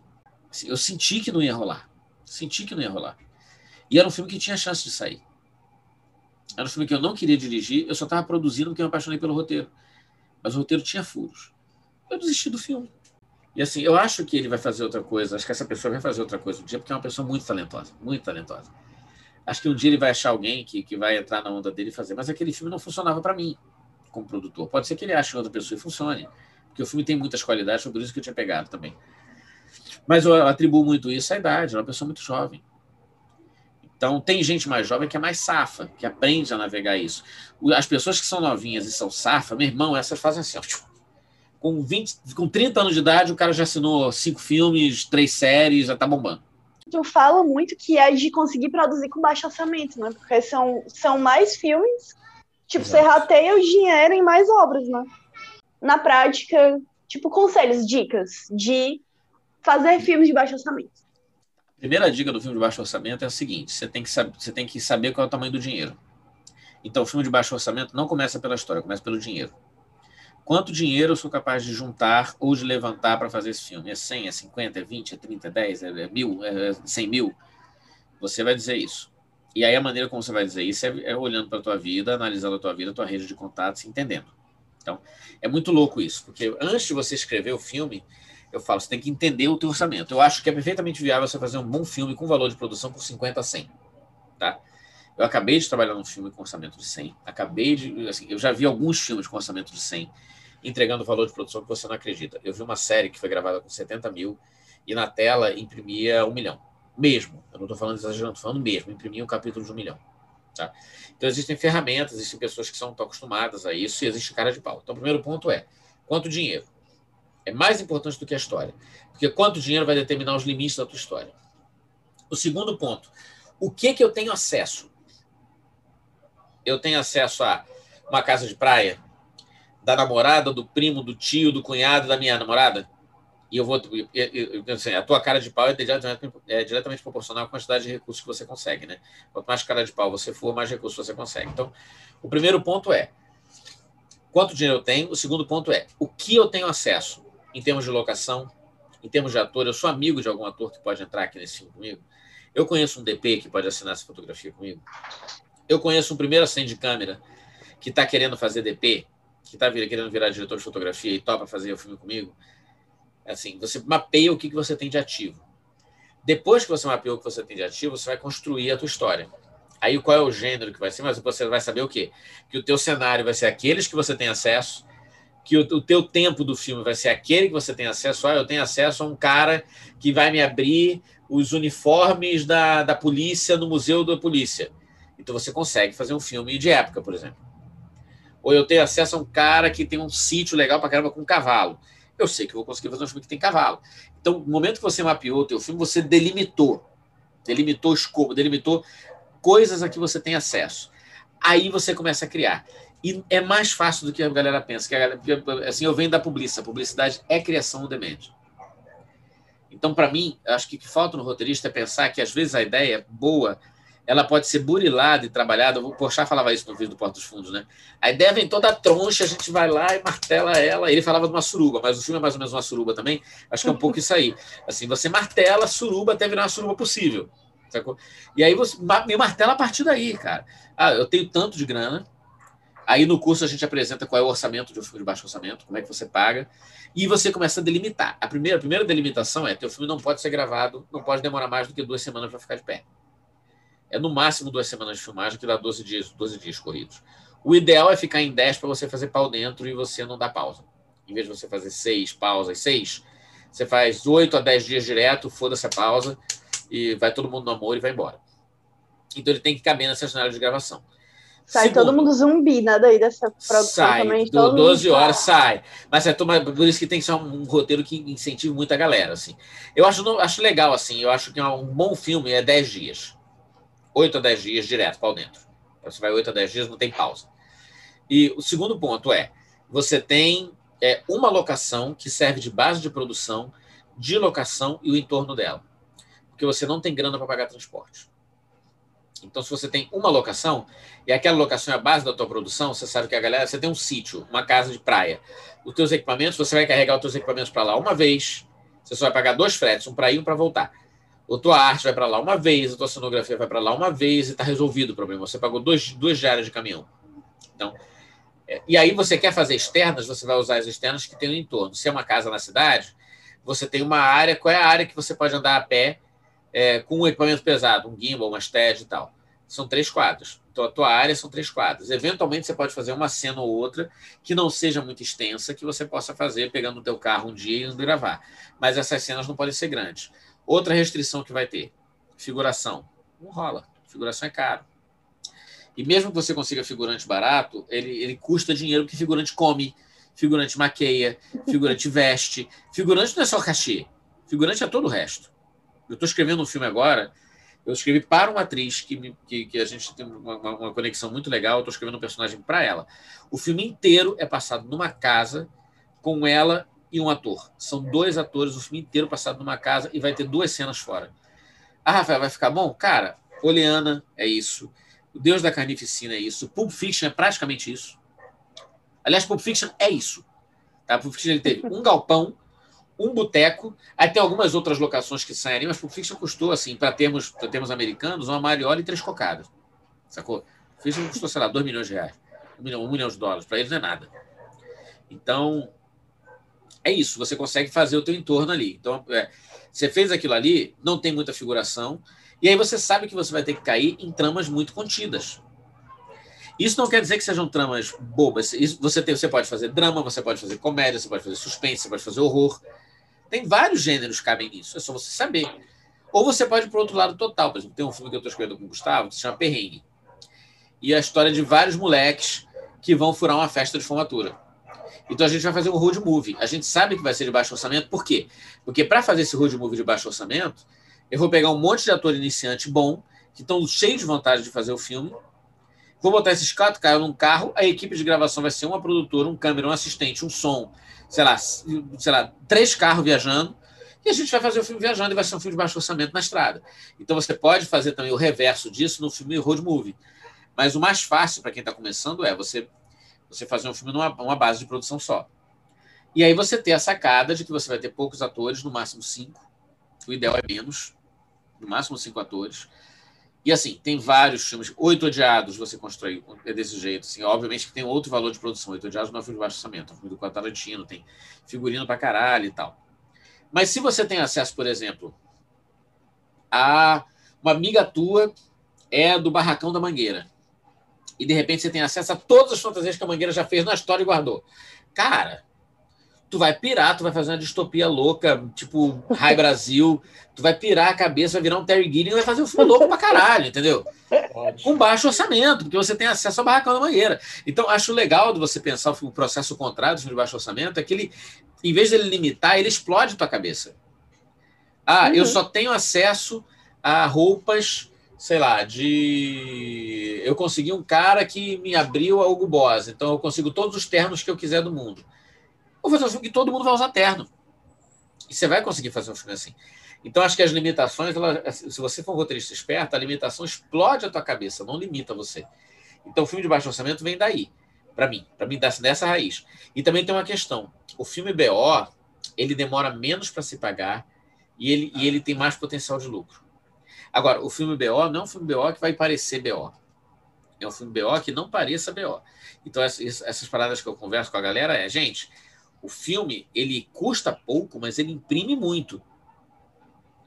Você olha um filme BO feito direito, você olha um Delicadeza, você olha agora, eu estou trabalhando junto com o Miguel um filme chamado Love in Quarantine.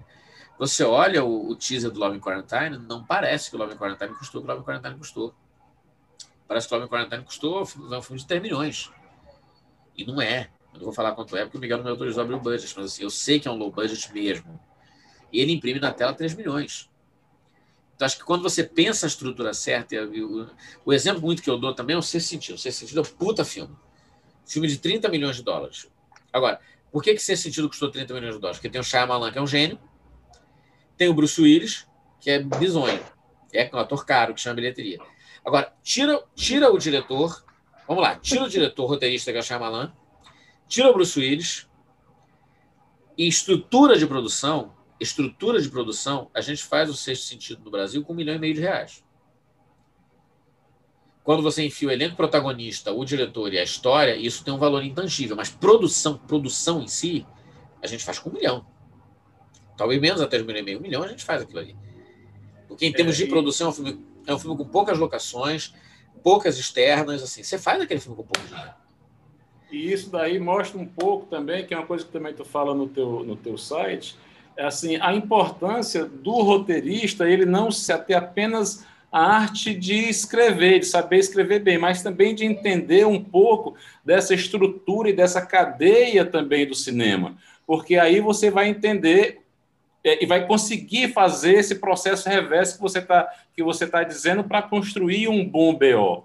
Né? Porque você Exato. tem que entender mais ou menos como é que se edita, como é. O, o- é, eu, eu vou usar efeitos digitais, eu vou usar efeitos práticos. Dá para eu fazer uma brincadeira assim ou assado, sabe? É, é, e aí Eu vou você- ter um editor no set ou não vou ter? Se você tem um editor Isso. no set, já facilita, a montagem já está acelerada. Entendeu? Exato. Então, é, essa pluralidade de olhares que o, que o roteirista tem vai ajudar, com certeza, também a ele fazer esse, esse, essa primeira produção dele. Uma das formas também de construir essa, essa rede e, essa, e conhecer essas pessoas também são nos cursos, né? Sim. E, e, você tem, e, e você tem alguns cursos. Queria que você falasse um pouquinho, fizesse um, fizesse um, um, um jabá Jabazinho. dos teus cursos, como é que te encontra, as tuas redes. Quem quiser, quem quiser te encher o saco perguntar mais coisa. Não, para mim, cara, eu, todo, eu sou super, super acessível, assim. Quem quiser me ligar, pode ligar. A parada é a seguinte: eu tenho meu site, rafaelpeixoto.arte.br. Eu, eu dava alguns cursos sozinho, é, mas de um tempo para cá eu, eu fui absorvido pela Fix. Então eu estou fazendo muito curso com a Fix. É fábrica de ideias cinemáticas.com.br, fábrica de ideias cinemáticas.com.br. E uma coisa muito legal de estar com a Fix, que eu acho, é que o Newton, que é o, o Newton e o Taqueda são os donos da Fix. E o, o, Newton e o Taqueda têm uma visão muito legal sobre a parte filosófica do, do cinema, sabe? É, é, o pensamento que você tem que ter por trás. É, a gente fala muito sobre resgatar o tropicalismo, porque assim, é, a gente resgatar um pouco essa, essa nossa raiz, não é tropicalismo na palavra certa, mas assim, essa nossa raiz tropical, que tem o realismo mágico, que, que se bebe do Cortázar, bebe do Dias Gomes, bebe do João Baldo Ribeiro. A gente tem um, a gente tem um mundo de, de influências aqui, e a gente fica achando, eu vejo muito, isso principalmente gente mais jovem, tá? A galera mais jovem querendo copiar o que o americano faz. E não é. O que, o, quando o gringo vem para cá, ele quer entender o que a gente faz. Ele quer saber o que, que a gente. Ele quer entender por que, que Bacurau foi tão bom. Porque Bacurau é uma coisa muito brasileira. Sabe? E o que está bombando é muito brasileiro. Cara, o filme do Cursino, que bombou na Netflix Natal, tudo bem no Natal que vem. Aquilo é o Natal brasileiro pra caramba. É o calor no Natal, é a família, é o tio do pavê. Assim, o Cursino não tem medo de ser muito brasileiro nas coisas dele. Então, acho que se a gente pegar um pouco isso, o Braulio também é assim, sabe? E é, e é isso, Ana Mulaer, cara, quando ela escreveu Que Horas Ela Volta, Que Horas Ela Volta é um puta de um filme, puta de um filme. E as questões que estão em Que Horas Ela Volta são questões brasileiras.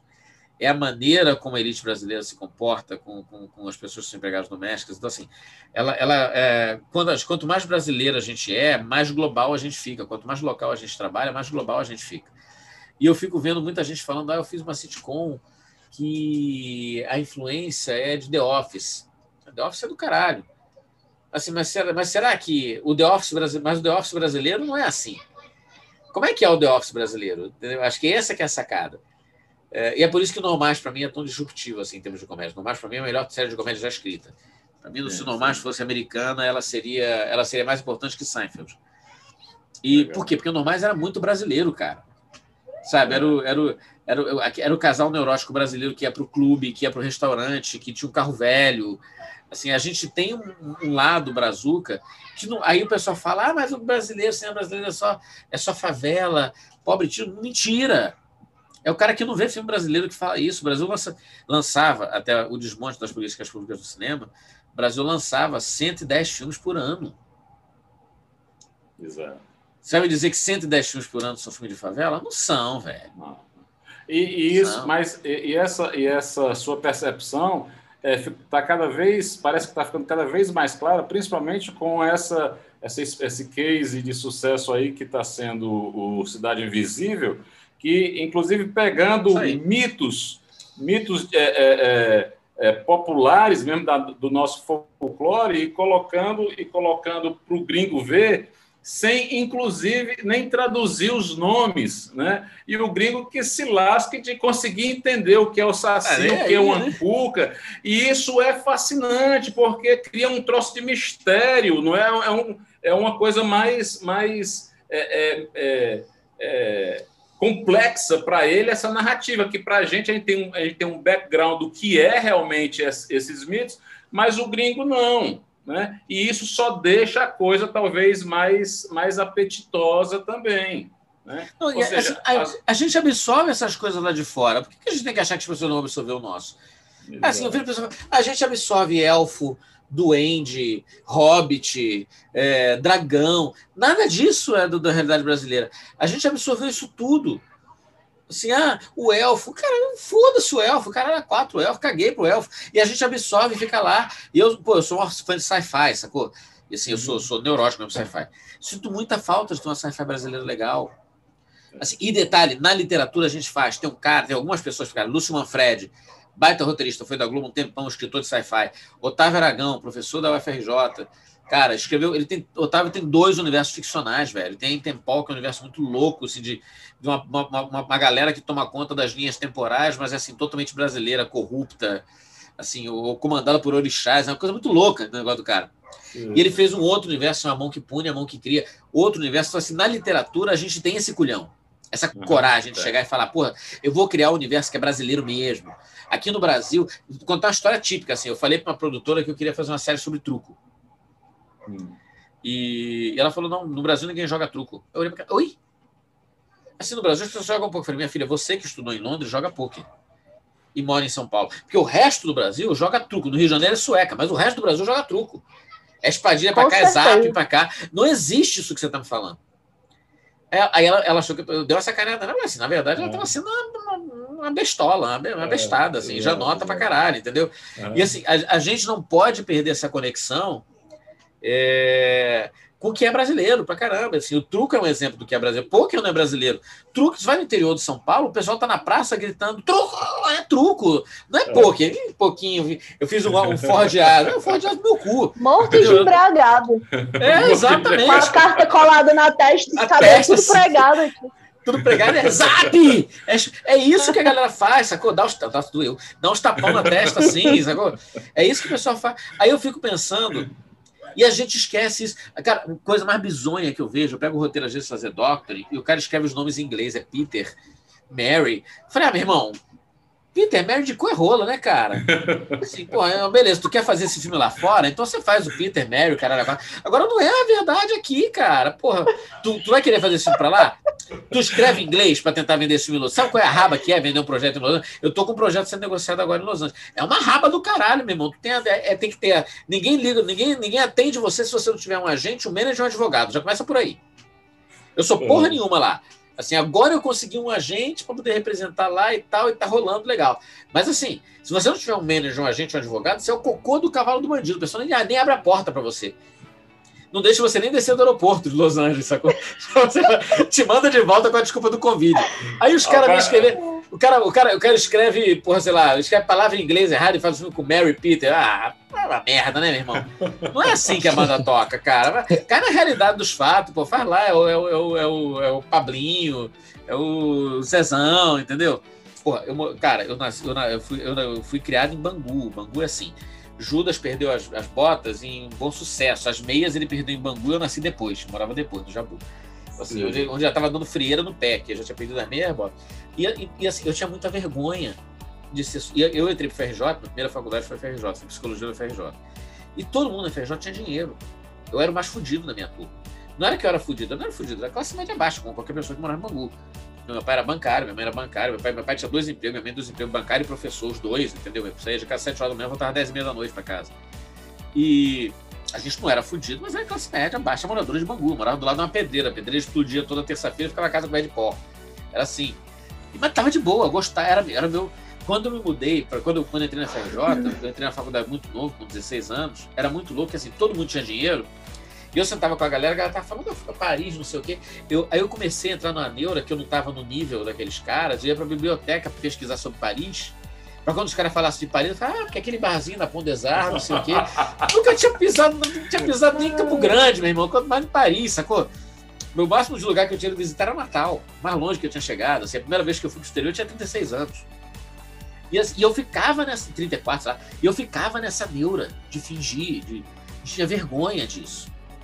E eu lembro que eu demorei, sei lá, assim, eu fui perder essa vergonha de absorver o meu passado quando eu tava com uns 32, 33, 30 e pouco. Que eu perdi essa vergonha. Eu admiti, não, cara, eu nasci mesmo bagulho, minha família tá lá, meus pais estão lá, minha, minhas irmãs estão lá, meus tios estão lá. E aí eu comecei a pegar essa herança toda que eu tinha. Minha avó era uma construtora de ditados populares, eu comecei a fazer um compêndio das palavras que minha avó falava, tipo, só tem zoada no cu igual avião, se lê por ter TV festivo, lê por riba. Aí eu comecei a escrever as coisas que minha avó falava, assim, as coisas doidas que ela falava, anotar, e comecei a entender o que, que a galera, as brincadeiras que a gente fazia, pô, brincava de carniça, de não sei o que, de garrafão, e comecei a puxar a minha infância, que foi uma infância feliz pra caralho, e que por ser suburbano eu escondia.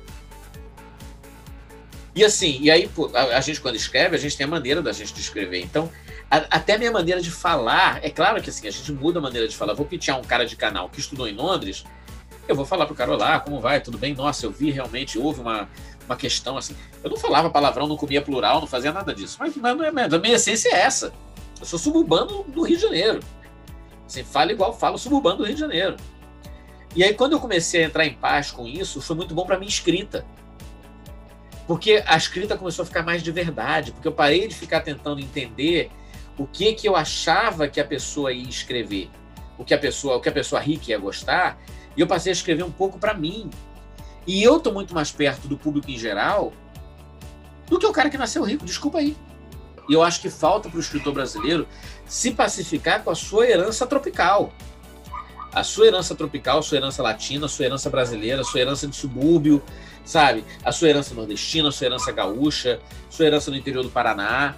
E essa neura que a gente tem de, de, de não querer. Eu olho o YouTube e fico acho lindo, porque no YouTube você vê, sei lá, um Gabriel, Gabriel Dearo, por exemplo, que é um canal que meus, meus filhos assistem super falar Dearo. Gabriel Dearo tem, tem 10 milhões de seguidores no Facebook e o cara fala com o maior sotaquezão no interior de São Paulo. A minha mulher, que é, que é do interior de São Paulo, é de São José, ela tinha vergonha quando ela entrou na USP, que é uma faculdade de elite, porque ela falava com sotaque do interior de São Paulo, as pessoas olhavam para ela e riam. Então, acho importante a gente entender que o Brasil tem vozes e que tem heranças e que estão aí. E, e, não precisa só estereotipar. Sabe, quando a Globo vai fazer novela, novela no Nordeste, antigamente era muito estereotipado. Agora está mudando isso, né? Agora você teve algumas lá, mas está mudando isso. Mas quando você vai fazer coisa no Nordeste, estereotipava. Quem mudou isso foi quem? O pessoal do Nordeste. Ficou de bem com a herança dele e parou de querer fazer filme imitando o Rio. O Sul funcionou porque o pessoal do Sul começou a, ficou de bem com a herança dele. Cadê o pessoal de bem com a herança dos outros lugares? Então, assim, fique de bem com a sua herança cultural. Perfeito. E aí você vai, você vai escrever coisas melhores, cara, porque você está sendo verdadeiro. Isso é muito louco. Aí eu pego o roteiro de, de, de moleque falando, não, porque meu personagem mora em Los Angeles. Você já pisou em Los Angeles? Não, o cara não foi nem em Cananéia. Quanto mais em Los Angeles. Assim, aí você vai, ah, mas eu pesquisei, Los Angeles tem um bairro, entrei no Google Maps. Falei, você não andou na rua, velho. Você não sabe como as pessoas falam, você não tem os mesmos códigos, você não tem as mesmas piadas. Você tem todo mundo querendo entender o que é o Brasil e você está fugindo do Brasil para fingir que você mora em Los Angeles quando você nunca pisou nem na Argentina. Exato. É. Vem pro lugar que você pisou, cara. Perfeito. Então, assim, acho que isso é o mais importante que ficar de recado. Assim, vai pro lugar que você pisou. E aí o Carlos Saldanha precisou vir para cá para fazer isso, né? Ele, ele morou total, lá há anos total, e voltou para cá. Rio já foi isso, né? Voltou pro carnaval, para a cidade dele, pro Rio de Janeiro. Perfeito, e, assim, e tá lá, porra, bombando pra caralho. É, é. Então, é isso aí. Rapaz, perfeita a tua fala para a gente terminar dessa forma. E eu acho que o título desse episódio vai ser John Mary de Coerrola. É isso aí, meu irmão. Rafael, prazer lhe conhecer. Você é uma figura muito simpática. Pô, Só cara. temos a agradecer aqui da tua participação, da tua participação aqui no Sala de Roteiro, viu, meu irmão? Pô, eu valeu. Obrigado você, obrigado pela obrigado pelo Diego aí, todo mundo. Gente. Obrigado. Um barato, cara. Adorei, adorei bater o papo com vocês. Tá massa. Falou, gente. Obrigado. Muito obrigado. Tudo tchau, tchau. Muito obrigada. Tchau, gente. Obrigado. Beijo pra vocês aí. Beijo. Valeu. E foi massa a conversa, ó. Sério mesmo. O pior é que eu, ele falando as coisas, eu só lembrei é, de mim fazendo faculdade de publicidade e já no finalzinho percebendo que talvez eu quisesse ir para a área do cinema. Eu não sei vocês, né, que vocês já são dessa área, então não sei como é que foi o processo, mas pelo menos para mim foi assim. E o que eu achei mais legal foi porque ele abriu muito leque, né? O Rafael ele trouxe muita essa opção para quem vem de outras áreas, até ele falou do pessoal do direito, né, que que escreve muito, né, que pode se tornar depois um profissional da área, né, desde que haja estudo, dedicação, né, ciência de prazos, e às vezes o pessoal confunde muito, né, que, ah, você é roteirista, é só ser criativo. Não, gente, tem que ralar. Tô para conhecer uma profissão que você não, não tem que ralar, não ser político, né? Vou É, nem comentar mais aqui. Tem, tem que ralar demais. É isso aí, adoramos a indicação da Laís de ter convidado esse cara super massa. E para finalizar o nosso podcast de hoje, nosso episódio de hoje, vamos de claquete final. Quem se habilita? Gente, olha, como claquete final, eu quero indicar um livro que eu acho muito bonito. Que ele fala muito sobre saber abrir mão das coisas que se chama Siddhartha do Hermann Hesse. Leiam esse livro e depois venham falar comigo para vocês me dizerem o que vocês acharam. Tá bom, meus fãs, todos os fãs que eu tenho na minha vida. Ai, meu Deus, então mal posso esperar os meus mimos chegarem. Ives, inbox. vai. E a minha claquete é, como não poderia deixar de ser, reforçar de vocês entrarem no site do Rafael Peixoto. Tem textos muito legais lá, dicas tanto sobre, sobre o aspecto técnico da escrita, quanto sobre a postura do profissional, é, é, do roteirista dentro de uma produtora, dentro de um set. Isso é muito bacana. O site é rafaelpeixoto.arte.br. E Vai ficar por escrito no- lá nas redes sociais. do- Isso. E outra dica que é um, um podcast que eu estou curtindo muito, que é nessa temporada está falando de personalidades ligadas ao, à cultura pop e, e a- ao, ao cinema também. Já fez sobre. Teve, teve um dos episódios chamado O Homem dos Morcegos. E, e, essa sema, e essa semana teve um falando é, nessa semana que a gente está gravando, esse podcast teve falando sobre serial killers e ele fala daquela produção super premiada e é, se refere muito à produção Mind Hunter. É, bem interessante, mas a indicação principalmente é de você entender um pouco da personalidade, um pouco da psique humana, que isso é uma das bases para você também construir bons personagens, construir perfis psicológicos que são mais maduros e mais coerentes. O podcast chama Meditações numa Emergência. Então, se liga lá que é uma, uma, uma escuta muito importante para roteiristas. É, Adorei essa indicação do isso, porque falando em psicologia, tem que ter cabeça para assistir a indicação que eu vou fazer, viu? É, é uma produção da Netflix e ela vem diretamente do Japão. É, se chama Alice in Borderland. Eu não tenho a tradução em português, Brasil. Eu acho que nem tem. E é baseado no mangá do Haru Azu, assim, acho que é assim que se fala. Me aí pessoas que falam, né, japonês se eu estiver falando errado. E a direção dele é do Sato Shinsuke, que também é roteirista, né, ao lado do Kuramitsu Yasuko. Aí são oito episódios com cerca de 50 minutos. Se eu pudesse resumir, eu diria que é a mistura de é, Jogos Vorazes, com Jogos Mortais, com. É, Shin- é, é, qual é o nome do céu? Walking Dead, com Kakegurui, que é outro anime também que tem na Netflix, que eu adoro, que é sobre jogos. E aí, basicamente, é sobre um, um mundo distópico em que a gente está, na verdade, no- pessoas no Japão, né? Estão inseridas dentro de um jogo, até onde eu tô nos episódios ainda não sei o motivo. E é viver, é jogar ou morrer, literalmente. Você tem que jogar para dar continuidade à sua vida naquele lugar. As pessoas somem, só ficam algumas pessoas, e você tem que cumprir determinadas missões. E você é lançado num universo, e eu acho isso legal para quem é roteirista, é, porque esse universo que eles criam, né, os roteiristas, né, e, enfim, quem, quem originou a obra, né, o autor, esse universo tem que ser cumprido todas essas regras, né? Então você não pode simplesmente, ah, vou fazer aqui uma coisa aleatória acontecer. Não, existe ali uma razão por trás de tudo e você vai descobrindo em cada episódio. E quanto aos personagens, é interessante porque eu não sei se são uma, uma característica né, da, asiática, assim, de roteiro asiático, mas é, essa questão de mocinho, vilão e quem sobrevive, quem continua, isso aí abra mão, sabe? Assim, não se apegue aos personagens porque você se surpreende a cada episódio com as tramas. E as soluções dos jogos, que são super bem feitas. Aí, assim, é uma série bem violenta, então se você não tem estômago e não tem cabeça, não assista. Mas se você gosta, que nem eu, vá lá ver sangue, é, muito jogo psicológico, muita estratégia de jogo, muitos, muitos conflitos éticos e humanos. É, vale, vale mesmo a pena você pegar essa dica do, do Diego, mas também as, assistir esse último episódio do Miguel Abib, do Meditações numa Emergência, porque ele fala exatamente do perfil das pessoas que gostam de assistir filmes violentos. Então é melhor vocês Ai, ouvirem um pouquinho também. Vou, corre assistindo. Ah, muito interessante. Que é uma linha GTA tênue, é uma linha tênue entre os serial killers e os sociopatas. Tô, tô Vou, vou sair daqui pro, vou sair daqui pro podcast dele já, direto. É isso, pessoal. Adoramos a companhia de vocês que ficaram até aqui com a gente nessa sala de roteiro.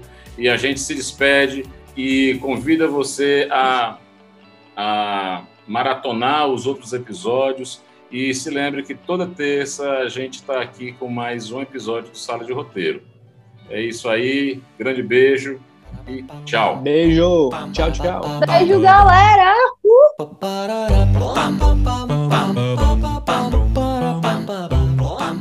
Laís, tem que frescar mais. Por exemplo, aquela piada ali que ele botou, ah, tal, como é? Da... Sinopse, como- que o, que o Diego botou, essa coisa meio capiciosa. É duro, mas é gostoso quando dá certo e tal. Fresca mesmo, cara, que só tem graça se tu frescar, tá entendendo? Na Não é o entonação. suficiente, não. Não, tu só leu. Não, É só duro, leu. e não era, não, não era pra ter nenhum mais. É duro e gostoso. Por que, que é gostoso? Porque é duro. Eu vou pegar e editar, tu faz. Porque tu tem um time. Caralho, eles querem mesmo destruir minha imagem pública de uma Não, pessoa cara, séria. Fala aí, Laís, que separada. ser, Uma pessoa assim. bela, recatada do lá como eu sou, e eles querem que eu fale putaria nesse podcast. Pelo amor de Deus. Ai, meu pai, ainda bem que a gente tá rindo.